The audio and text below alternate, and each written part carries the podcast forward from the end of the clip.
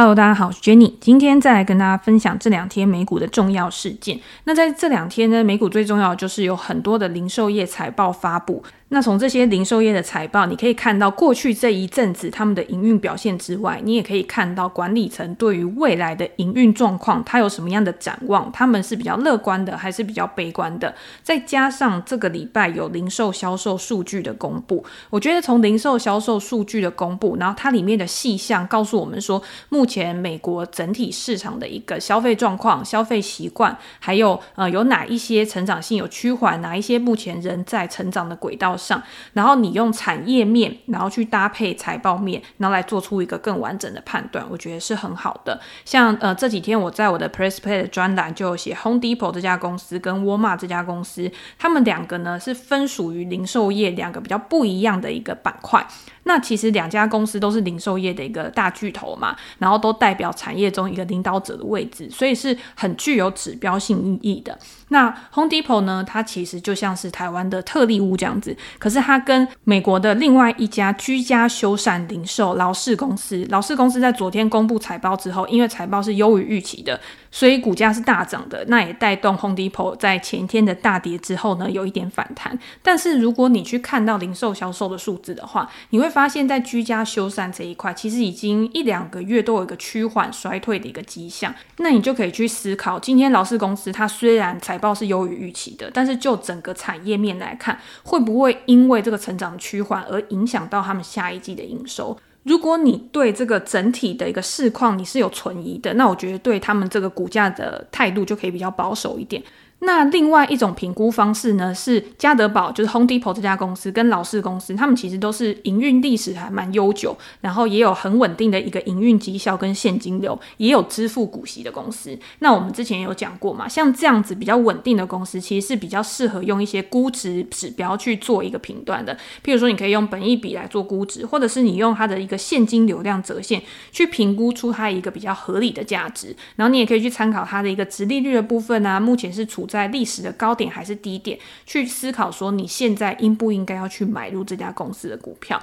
那昨天呢，盘后之后，NVIDIA 它有公布它的财报嘛？那它这一次公布出来的财报呢，其实还是创下的一个历史佳绩。NVIDIA 它现在主要是有三个部门嘛，第一个部门就是游戏显卡这一块，然后第二个呢就是数据中心。数据中心现在是很多的呃科技巨头，像 AMD 啊、Intel 啊，都想要去呃抢食的这一块业务，所以在这一块呢，其实对 NVIDIA 一个注意也是还蛮大的。那最后一个呢，这个部门就叫做专业可视化。这专业可视化是在做什么？它就是提供一个应用软体的一个平台嘛，然后提供各式各样不同领域的设计者或者是开发者，像呃人工智慧啊、虚拟现实啊，或者是游戏啊这些，然后你可以有一个平台，然后可以去帮助你加速你的一个产出。那昨天公布的财报里面，整体的 NVIDIA 营收是成长了六十八个 percent，就是又创纪录了嘛。那如果你以分项的业务来看的话，游戏的业务呢是年增了八十五个 percent，营收达到三十点六亿美元。那如果是数据中心的话，数据中心营收是二十三点七亿美元，年增了三十五个 percent。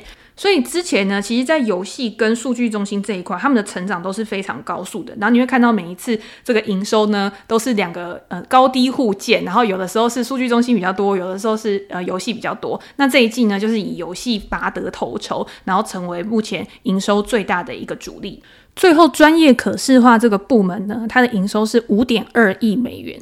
营收的占比就是对整体来说是比较小的，但是它的成长率也是还蛮高的，大概是一百五十六个 percent 左右。所以你会看每一个业务呢，其实对 NVIDIA 来说都是很重要的业务，在未来呢，其实也都是很具有一个发展前景的。那以 NVIDIA 它自己来看呢，他会认为说，目前看起来整个产业还是处在一个高速发展的阶段，他们就是一直致力于提供更好的一个技术，然后提供给他们的用户更好的一个体验，然后让这个业务可以持续的蓬勃发展。你也会看到，在他的财报里面有提供说，他们在上一季又发表了什么样的产品，然后可以到达什么样的一个技术的一个境界。像最近那个黄仁勋，他的那个虚拟人物，其实就嗯惊吓了很多人嘛，对不对？因为在前几个月他。在他家的厨房去做一个公开的一个发表的时候，也没有人发现那个是一个假人。但是现在竟然可以以假乱真到这样的境界，然后骗过了这么多人，你就可以知道 NVIDIA 它一直持续的在投入它的一个技术发展。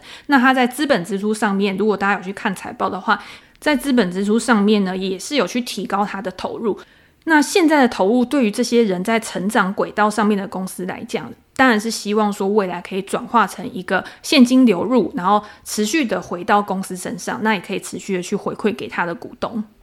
所以昨天也有读者在 Instagram 问我说：“诶，如果今天持有 NVIDIA 这支股票，或者是我如果想要买 NVIDIA 这支股票的话，我在财报之前我到底应该要怎么样去操作？那在财报之前要怎么操作？其实我在前几集的 Podcast 的内容里面有跟大家做过分享。”像 NVIDIA 这一类型的公司，我自己在归类的时候，我会把它归类在稳健成长股。大家如果有看我的书的话，会知道我把股票分成成熟股、稳健成长股跟高速成长股。那 NVIDIA 为什么我会归类在稳健成长股？你今天如果去查它过去十年的一个营收表现的话，它的营收表现年成长率大概平均就是在十五个 percent 左右。那你说最近一年它的成长率非常高，那当然是因为呃不管是疫情的关系，或者是新的科技，然后新的一些生产力循环，造成对于这个 NVIDIA 它的一个服务有一个显著的一个需求上升，但是呢，我觉得终归还是要回到一个均值回归的水准。也就是说，你有可能会看到这个营收的一个高成长率，慢慢的、慢慢的恢复到以前的一个平均水准值。那也不一定是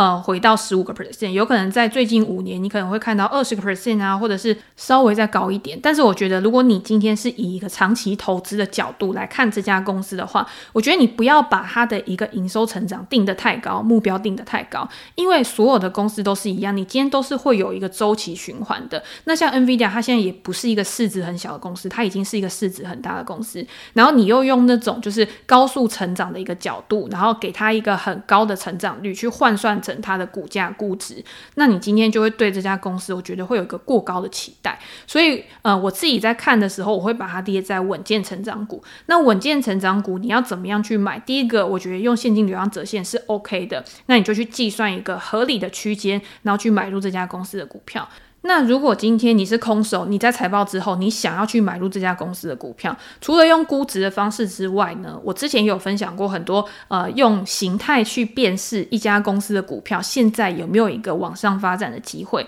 你今天用形态辨识的时候，有一个很好的方式，就是它今天如果有拉回整理到均线的位置，那均线通常是一个蛮强而有力的支撑，那你就可以去做一点试单，然后去慢慢的去买入这家公司的股票。那如果今天它跌破了一个呃重要的均线，支撑，或者是它跌破了之前的一个平台整理，大家知道 NVIDIA 在突破之前，其实它有一段很长时间的一个平台整理嘛，所以那边呢就可以视为一个很重要的一个多空分界。那在没有跌破那个多空分界的一个情况之下，我觉得都还可以算是一个向上趋势。但是它在后面突破了之后，它有一个很陡的一个走势嘛，那你今天在这个很陡的走势之后，它拉回，那你就去找均线，然后确认说它还在一个向上趋势的轨道上面，用这样子不同的方式呢，然后去判断说你要怎么样去持有这家公司。那要记住的一点是，你今天如果是用均线去判断的话，你看的越短期的均线，假设你是看十日均，然后月线的话，相对于你是用半年线、年线去看，它的一个意义一定是相对比较小的。那它有可能它的支撑力道也不是那么长。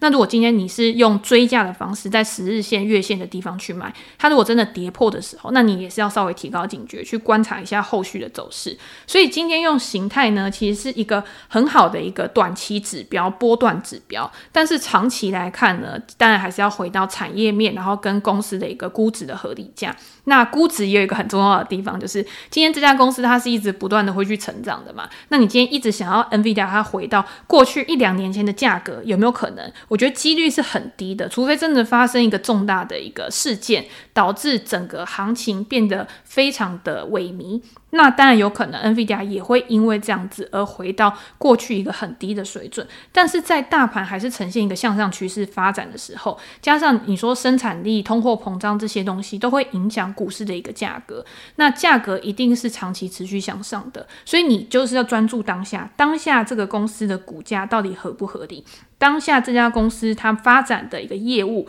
在未来到底有没有一个成长前景才是最重要的。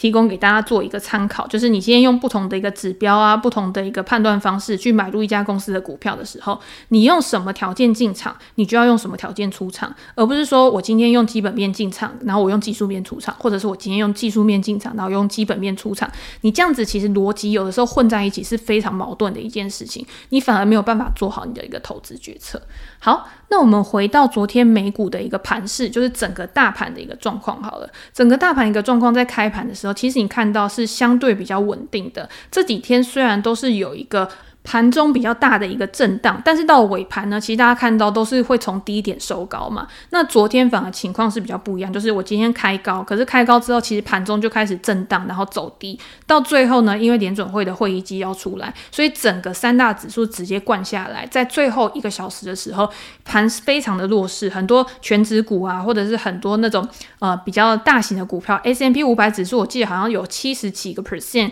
都是在下跌的一个状况。那当然就是。因为呃会议纪要出来，感觉大家就是呃这个鹰派的声音呢非常明显。我今天呢就是已经有在讨论这个缩表的问题。然后我在未来呢，有可能会正式开始执行一个缩减购债的动作。那这个目前呢，都还是在跟市场去做一个对话跟沟通嘛，因为他就是还没有直接的告诉你说，我现在就是要开始做这件事情。但是也有很多人预估，就是说可能在月底的这个 Jackson Hole 啊，或者是在九月的这个利率决议的一个会议上面的时候，就会正式去做一个发布，然后告诉市场说，诶，我现在真的要开始缩表。那你说这件事情影响到市场的一个程度到底是有多大？我觉得在短期之内一定是会影响整个市场的情绪。那我之前也有在我的 podcast 里面讲说，我自己的一个操作部位就是，我现在当然还是在比较一个多方的一个态度，但是我手上有选择权的一个大盘的选择权避险嘛。还有，我觉得个股的形态已经转弱的，然后我有去做一些个股的放空。不过这些个股的放空呢，其实我在这个礼拜都已经慢慢的把它平仓掉了。因为，呃，我觉得大家可能不太了解放空这件事情。就是放空呢，你今天去看到一档股票，你觉得它会下跌的时候，其实风险呢是比做多一档股票还要大的。所以我在放空的时候，我的持股周期其实是会比较短的。我只会觉得说，诶，我预设它可能到下一个支撑点的时候，我就开始去做一个获利了结。那就是在大盘盘势。可能比较震荡啊，或者是比较不好的时候，其实这个就是一个额外的收益来源嘛。那有些人他可能也会去做一些什么 sell put 啊、sell call 啊，或者是其他的一些衍生性商品的一个操作方式。那我自己比较喜欢就是，诶，我确定这家公司的一个股价目前形态转弱，向下的空间可能会高于向上的空间，那我就去做。那再加上我放空的几档里面呢，有一些是还没有公布财报，那有可能是八月底或者是九月初才会公布财报。那所以这个财报的一个消息呢，对这个股价的一个影响就不会太大。可是，在财报之前，我就一定会把它平掉，因为呃高成长股就是财报公布了之后，它通常有可能震荡是非常大的。那如果它一个跳空上去二三十个 percent，那我这个空单完全就是大失败，然后会整个亏爆。所以就是在这之前呢，我就会开始锁定我自己的获利，然后把它慢慢的去逢低出场，就是有。低点我就卖一点，有低点我就卖一点，然后慢慢的把自己的部位获利，然后净值去把它守住。所以跟大家现在在呃报道上面、媒体上面常常会讲说，诶，某某某避险基金它可能放空了什么公司，或者是它放空了某一档 ETF。自己呃我自己会觉得说，这个概念是有一点不一样的，因为像你看避险基金，他们其实做空的那个时间都是比较长的。我们就以最近大家最关注的 Michael Burry，他去放空 Tesla 之后呢，然后又在做空了 ARKK 这一档 ETF。那大家为什么会很关注 Burry 的一个行动呢？就是因为他在大卖空的这个电影里面，他是一个主角原型嘛。然后他又有去压住这个二零零八的一个大空头市场，所以大家对于他放空的标的，或者是他看坏的一些公司，一定是特别关注的，会觉得说其来有自，绝对是有原因的。但是你要知道，这种东西就是。今天大家过度在关注一个东西的时候，你就会开始去细数他过去的种种事迹。一个人为什么会有这么有名？一定是他有一个就是真的惊天动地的一个杰作。那惊天动地的杰作可不可以被复制？当然有的时候是可以，但是有的时候其实是很难被复制的。那你要怎么样在这个之后去维持一个稳定的绩效，才是你这个人可不可以名留青史的一个原因嘛？那我觉得巴菲特就是一个很好的例子。但是我们今天没有要讲巴菲特，我们今天就继续聊我们的 Michael Burry。那 Burry 呢，他在之前去年的时候就已经放空 Tesla 这家公司。那他在放空了之后，他就是觉得这家公司可能造假，或者是他觉得他的盈利不实嘛，他就觉得他只是在靠他的那个信用积分，然后再赚取他的获利。可是到现在为止呢，其实 Tesla 他已经证明了，就是他其实靠卖车这个东西，他也可以持续的去提升他的一个毛利。而且他在这一季的财报出来呢，其实他这个信贷就是碳排放和这个。收益其实已经有下降了。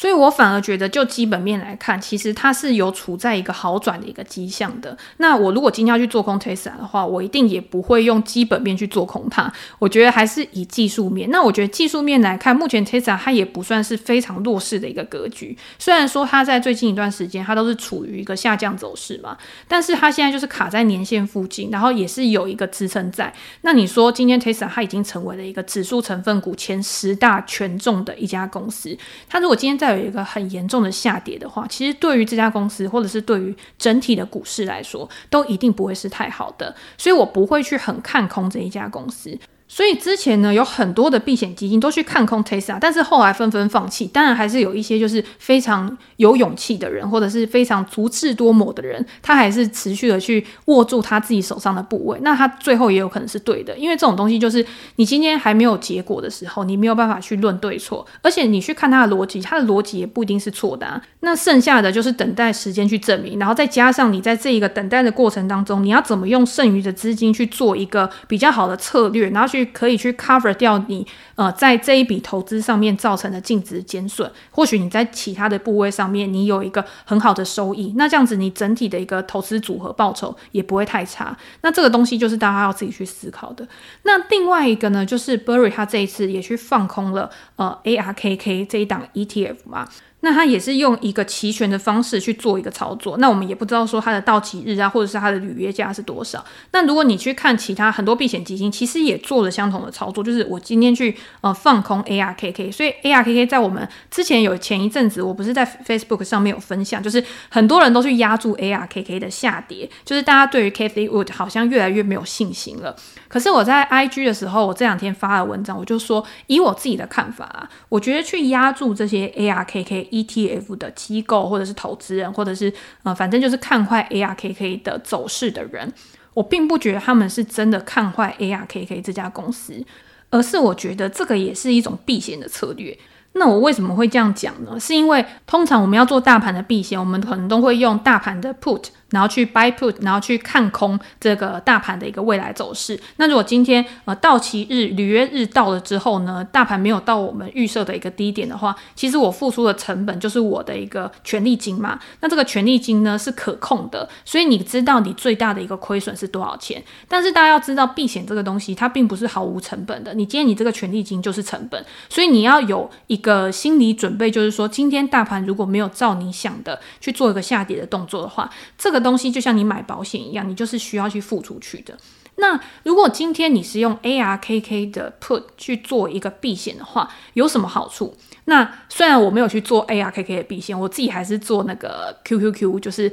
三倍放空的这个避险。我觉得这样是对我自己比较熟悉的一个操作策略。其实之前在 Clubhouse 的时候，我也有做过同样的一个策略。那嗯，没有什么为什么，就是因为我觉得它的波动比较大。如果真的有一个呃比较大幅度的下跌的话，那我会觉得这样子在我的一个净值的一个减损上面会帮助我可以减缓不少。而且我自己这一年观察。盘面的一个波动，你就会发现有一个很大的一个规律，就是常常是慢慢的涨涨涨，可是突然就是一根急杀。那通常在这样的一个情况之下呢，我也会觉得用这个杠杆的选择权去做避险呢，我觉我自己觉得效果会比较好啦。那用 ARK 的 ETF 去避险有一个好处，就是今天大家如果预估未来这个通膨会升温，然后点总会开始要紧缩，然后殖利率开始上升的时候，第一个想到的受灾股会是什么？就是高成长股嘛。那今天我又不知道。哪一个高成长股会跌？因为高成长股其实是很疯的。你知道今天高成长股的涨势呢，有可能是基本面财报突然超好，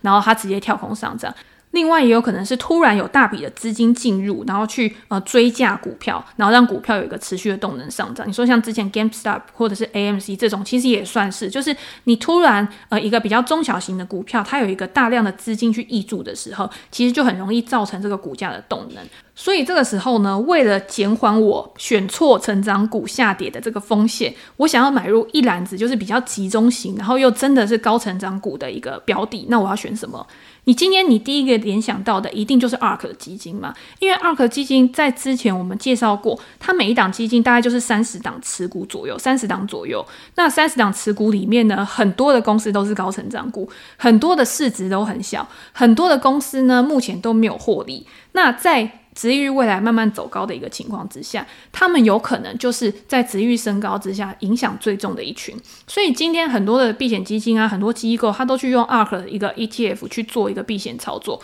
他们可能就是觉得说，呃，今天大盘有可能它有全值如果守住，然后它做一个区间的一个震荡的时候。我今天去做大盘的这个 put 呢，我的时间价值也会慢慢的减损，到最后呢，其实我胜率搞不好会是比较差的。那如果今天我是去做 ARK 的基金的一个 put 的话，它今天波动可能是比较大的，那对我的一个呃账面的一个收益来说，有可能就会比较好的。以上呢，这个故事完全是我自己呢，按照我自己平常在呃操作的一个策略逻辑想出来的，完全不是就是什么理论根据啊。我觉得这些就是因为你知道策略操作其实是很活的，然后一个人呢，他去善用或者是他习惯使用的这个策略也不一样。那如果今天我看到别人在操作的时候，我也会去思考，诶，他为什么会有这样的一个思维模式啊？然后他为什么会做这样的举措？我自己会在心里面去自己建构一个蓝图。那在我未来的操作上面呢，我有没有可能也可以采用这样子的方式？对我的好处有什么？我就会把它写下来。那在之后呢，我如果今天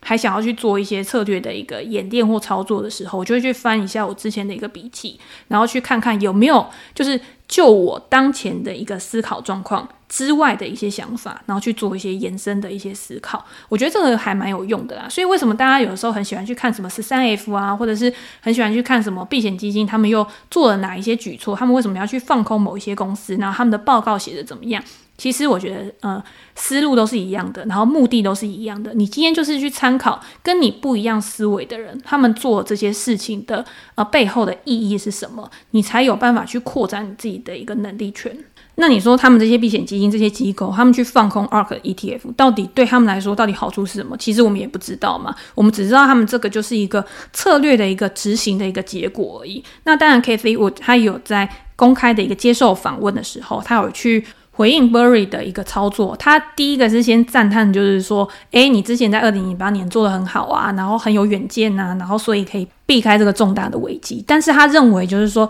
以目前的这个环境来看，他并不认同他的想法。他当然还是维持他过去就是一直以来的一个原则，就是他买入破坏式创新的公司，而且他认为目前这个情况并不会有通胀，而是有一个好的通缩。好的通缩呢，就是指在科技的进步之下，然后去让生产的成本有一个大幅度的下滑。那在这样的情况之下，提供产品与服务的价格也会慢慢的减低，那自然而然就不会有一个通胀的一个状况出现了嘛。这个科技型通缩的这个论点呢，其实也有蛮多人提出来的。那我最近在我的 Press Play 专栏呢，也有跟大家分享一本书，叫做《明日的代价》。如果大家有兴趣的话，可以去看这一本书。它的后半部呢，其实就有针对有哪一些产业或者是科技创新出来的一个呃新的技术跟发展，会让这个科技型通缩变得越来越普遍，而且成为未来世界上面一个共通的话题。那你说它有没有特别悲观？其实我觉得也没有，因为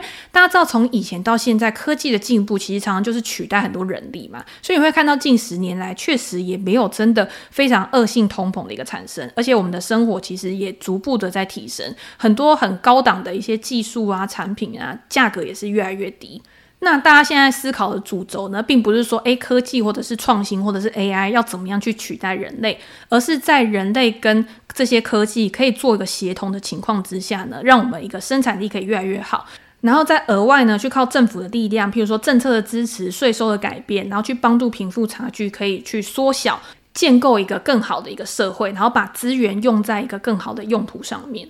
那总归一句话呢，其实我是比较认同 Kathy Wood 的讲法的，就是我觉得目前的一个状况来看，确实我对通膨是不会太担心的，尤其是在最近的一个经济数据里面。其实老实说，呃，我在上一集的 Podcast 里面有讲过，就是对于通膨的一个呃增温的一个阻力，其实。目前来看都处于一个趋缓，甚至有一个转弱的现象。比如说像油价、原物料的价格啊，其实这些都是通膨的一个主因嘛。那另外呢，就是公布的数据，像昨天公布的一个新屋销售，然后营建许可，它公布的数据呢，也都没有像预期那么好。那零售销售的一个状况呢，其实你看也是低于市场的预期的。那当然也是因为就是说，我觉得那个 Delta 病毒单也有影响，所以会导致上个礼拜的一个消费者信心指数其实也有一个显著的下滑。这些呢，其实都是目前一个过渡的状况。我一直说，你不要以一个月的数据，然后去看说现在市场的行情会变得怎么样，而是你去看一个趋势，它的一个转折到底有没有真的告诉你说，现在就是一个非常不好时机，你应该要去买出股票。但是我觉得你还应该看下两个月的，因为现在美国它的一个零售销售。除了在解封之后，大家的消费习惯改变，从之前的囤货开始去餐厅啊，或者是外出旅游啊这些方向去转移，那我觉得 Delta 病毒我刚有讲嘛，我觉得也是一个很重要的因素，然后让大家变得比较保守，甚至是又开始减少外出了。可是我觉得它的影响是不会像去年那么大。但你知道，就是你今天呃确诊数的慢慢提升，虽然说重症的几率没有到很高，但是有一些比较小心的人，他可能还是会做一些预防的措施。那再加上呢，之前我们也有讲过。就是你今天政府的补助呢，其实已经慢慢的开始暂停。那呃，失业率呢，其实在上个月也有一个显著的下降嘛。那之后随着这个就业人数呢，因为这个补助的一个下降，然后开始又开始升温，然后开始所得上升了之后，我觉得之后这个零售销售呢，也许不会像我们想的这么不好。那这个通膨的问题呢，也可以等到到时候我们再来思考，看看目前的一个状况是怎么样。那你以一个总经面，或者是以一个经济的一个数据、财务的数据去看这些公司的话，你会觉得说，诶，目前好像没有什么样的状况，但是股票确实就是跌了嘛，对不对？昨天三大指数下跌的幅度大概就是一个 percent 左右。那我自己会再用形态去做辅助啊，但是我现在要先讲啊，就是我今天用形态去辅助，或者是我做的操作，都是我自己观察一个规律然后造成的。因为我上次有一次讲说，诶，我这边现在看的可能比较保守，我可能会做减码。那后来就有一个读者呢，他跟我说，诶，因为听了我话之后，他去解码他的股票，没有做到反弹。那我觉得这个就是你操作的问题，你自己一定要想好，就是说，诶，我今天我的一个操作模式是什么？我只是告诉你说，我对于一个盘势的看法，那我其实还是偏多，但是我在偏多之内呢，我可能还有其他的一些弹性的一个变化。那在昨天的下跌之后呢，其实一个 percent 照道理来说应该不算多，但是因为现在行情的波动，日内波动本来就比较小，所以一个 percent 大家就已经觉得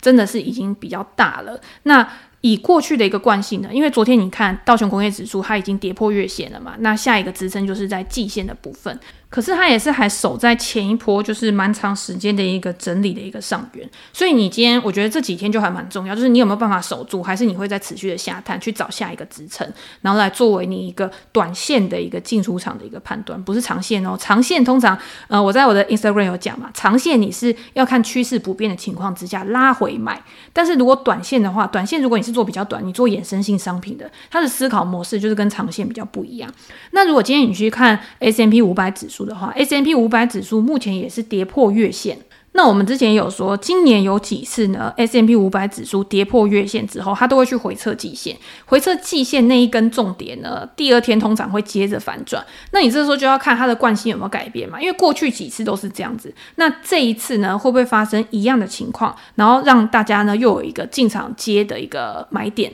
我觉得就是可以去观察。那今天就是有一个很重要，就是今天我们用形态去判断的时候，如果行情不如你的预期发展，那你一定要有一个退场机制，因为。通常呢，我觉得用技术形态有个好处，就是你可以很自动化、很系统化的去调节你的一个现金水位。所以这个现金水位的一个增减呢，其实是呃自然而然形成的。那我就是说，诶，我现在的现金水位可能是二十个 percent，可是如果之后行情一直下跌，我有可能会增加变三十个 percent、四十个 percent，然后等到真的见底或者是确认反弹的时候，我再很积极的去做一个加码进去。我觉得大家可以去复习我上一篇 podcast，会比较完整。那纳斯达克指数，我们以纳斯达克一百指数，因为通常大家都是做 QQQ 这一档 ETF 嘛。那 QQQ 呢，其实你看它已经跌，也是跌破月线。那跟 S M P 五百指数还有道琼工业指数比较不一样的是，你去看 QQQ 之前的一个线，它通常都是在跌破月线之后就会有强势反弹。可是它在前天跌破月线之后，第二天迎来是一个更重的一个下杀，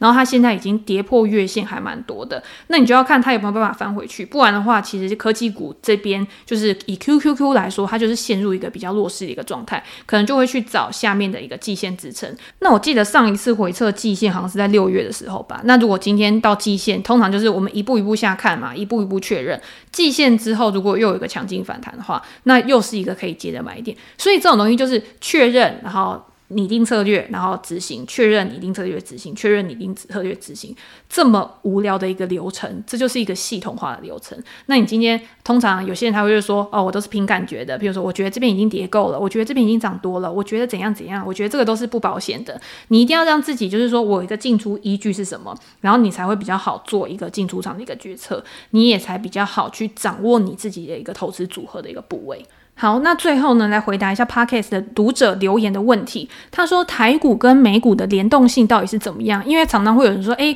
如果我要看今天的台股的话，就看昨天的美股怎么样，然后来做一个判断依据。那到底这样是不是一个正确的一个状况？我们是不是真的可以看美股或者是看台股，然后来反向操作美股或台股？那这个大家可以去听财报狗的 Podcast 的，他就有讲到台美股的一个呃提款机，美股台股提款机这个单元，它里面就是讲台股跟美股里面有联动性的产业，你要怎么样去做一个分配？那其实主要就是半导体嘛，对不对？因为台股跟美股联动性最大的就是半导体类股，所以你今天要去看呃台美股的话，其实你可以去看费城半导体指数，费城半导体指数里面。呢，其实也有台湾的公司。那今天也有很多台湾的公司在美股有 ADR 上市的，所以你在前一天的一个走势，你是可以去判断说，诶，那第二天台股开盘之后，它的状况是怎么样？或者是它其实是一个供应链的关系。所以这个供应链的关系，当然它会有一个上中下游。那你会从这些财报的一个表现、财报的数据去推估说，